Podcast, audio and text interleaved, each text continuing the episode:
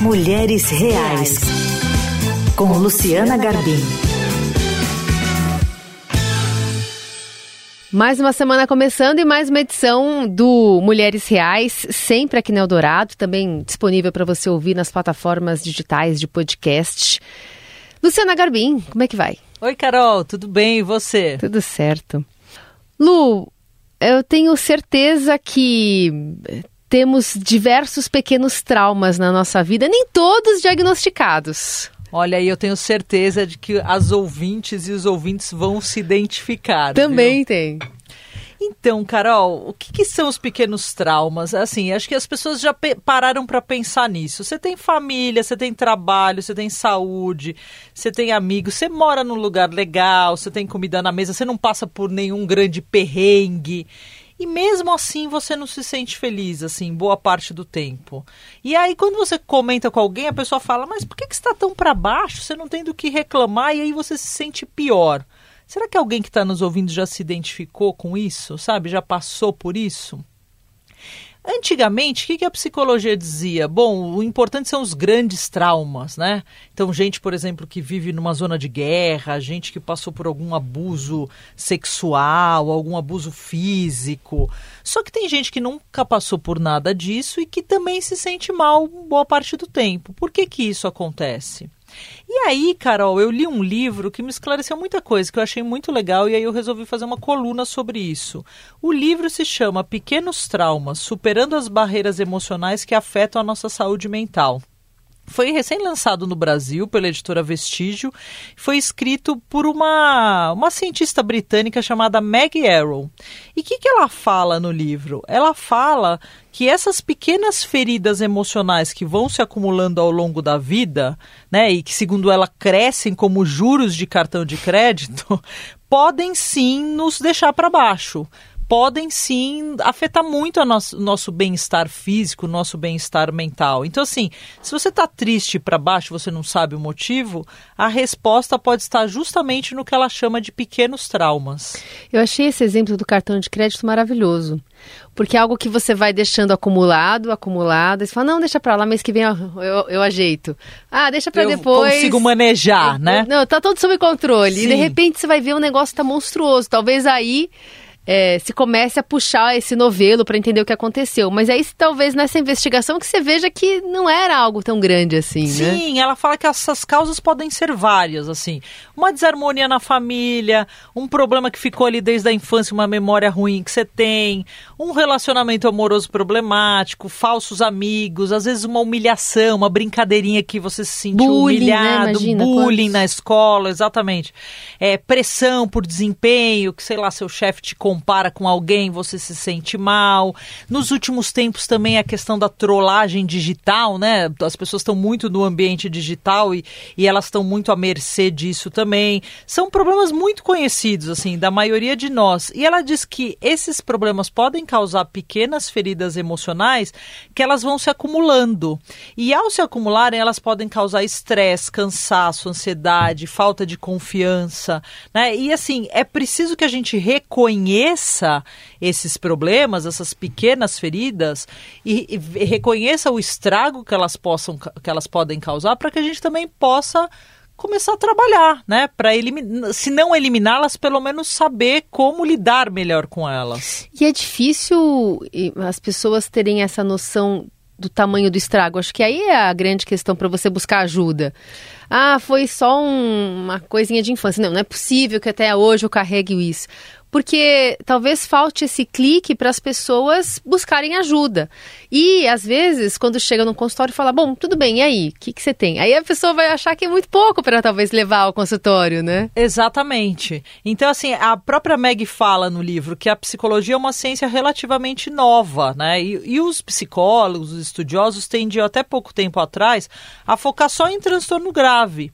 Então, as pessoas com questões psicológicas que não eram consideradas sérias, sérias, né, entre aspas, o suficiente, elas eram deixadas à deriva ali. Elas não tinham esse atendimento, não tinham essa escuta, apesar dessas pequenas feridas emocionais acumuladas também serem, poderem ser muito extenuantes, né, para as pessoas que as carregam. Então, é, é, um, é um novo olhar que eu acho que pode trazer um alívio muito grande, né, para as uhum. pessoas. E o que, que é grave para um e o grave para o outro, né? É uma Sim, perspectiva... às vezes a pessoa passa por uma situação, duas pessoas passam por uma situação muito semelhante, para uma faz um estrago e para outra ela continua levando a vida, uhum. né? Mas a, a, a boa notícia, segundo a autora, é que se a gente tomar consciência desses pequenos traumas, a gente pode criar, construir uma espécie de imunidade psicológica, né? E a gente pode viver melhor e a gente pode se preparar para quando realmente a gente tiver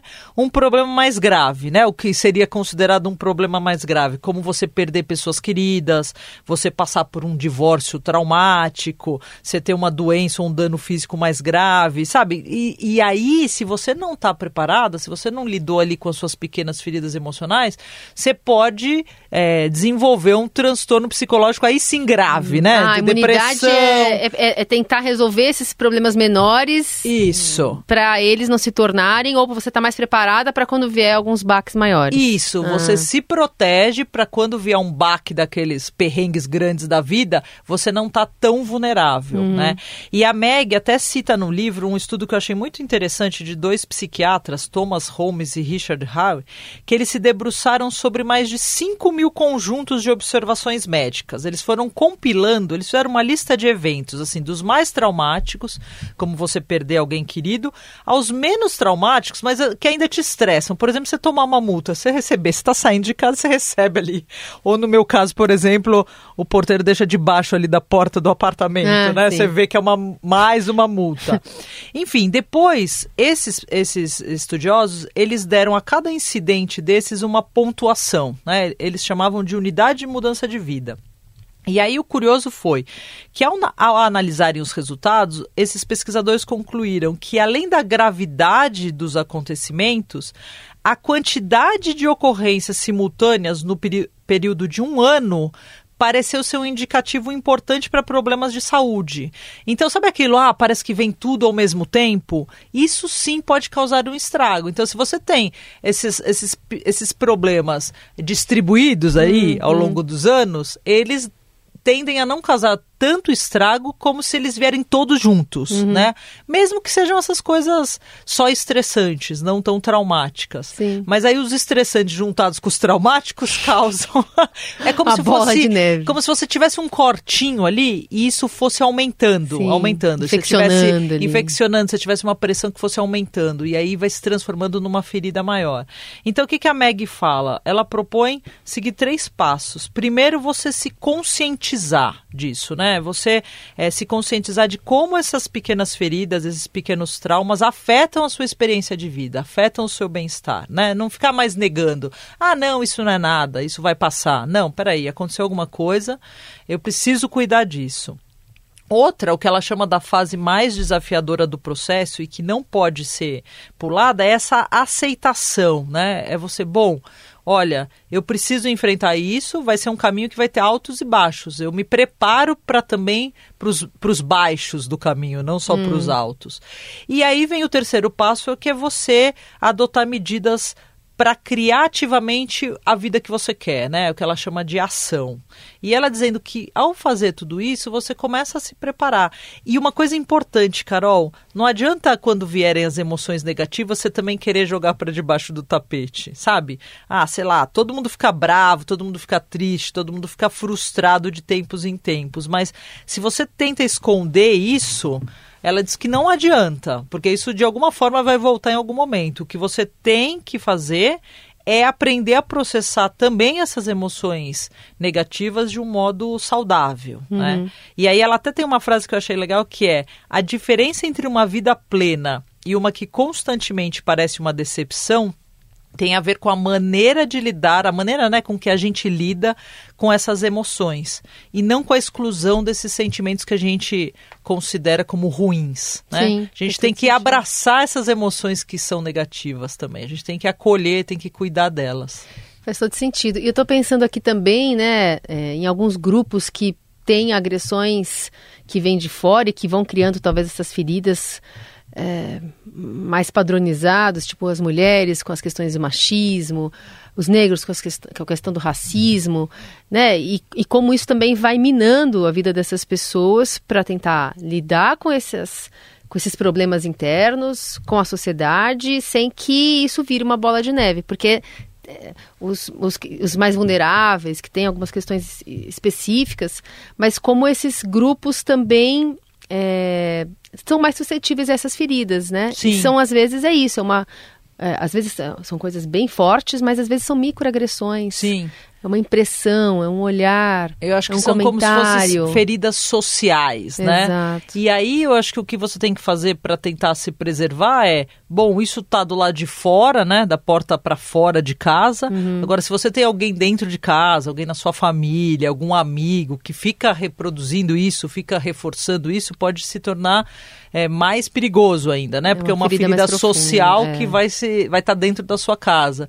Então, é como você manejar isso, né? Total. Como que você cria ali um ambiente de segurança? Não é fácil, é um Muito desafio. autoconhecimento. Mas acho que assim, a gente precisa olhar para isso, né? Sim. E a gente precisa ver que às vezes uma coisa que começa pequena ou que parece pequena, na verdade, se muito junta e acontecendo com muita constância, pode se tornar grande. Como as faturas do cartão de crédito. Como a fatura do cartão de crédito. Muito bom. Luciana Garbim, sempre às segundas aqui na Rádio Dourado. E você acompanha sempre essa coluna também disponível nas plataformas digitais para você ouvir, compartilhar por aí. Aliás, pelo Spotify dá até para dar cinco estrelinhas. Quem gostar pode mandar e recomendar também. Voltamos a nos falar semana que vem? Combinado, Carol. Boa semana para todo mundo. Até.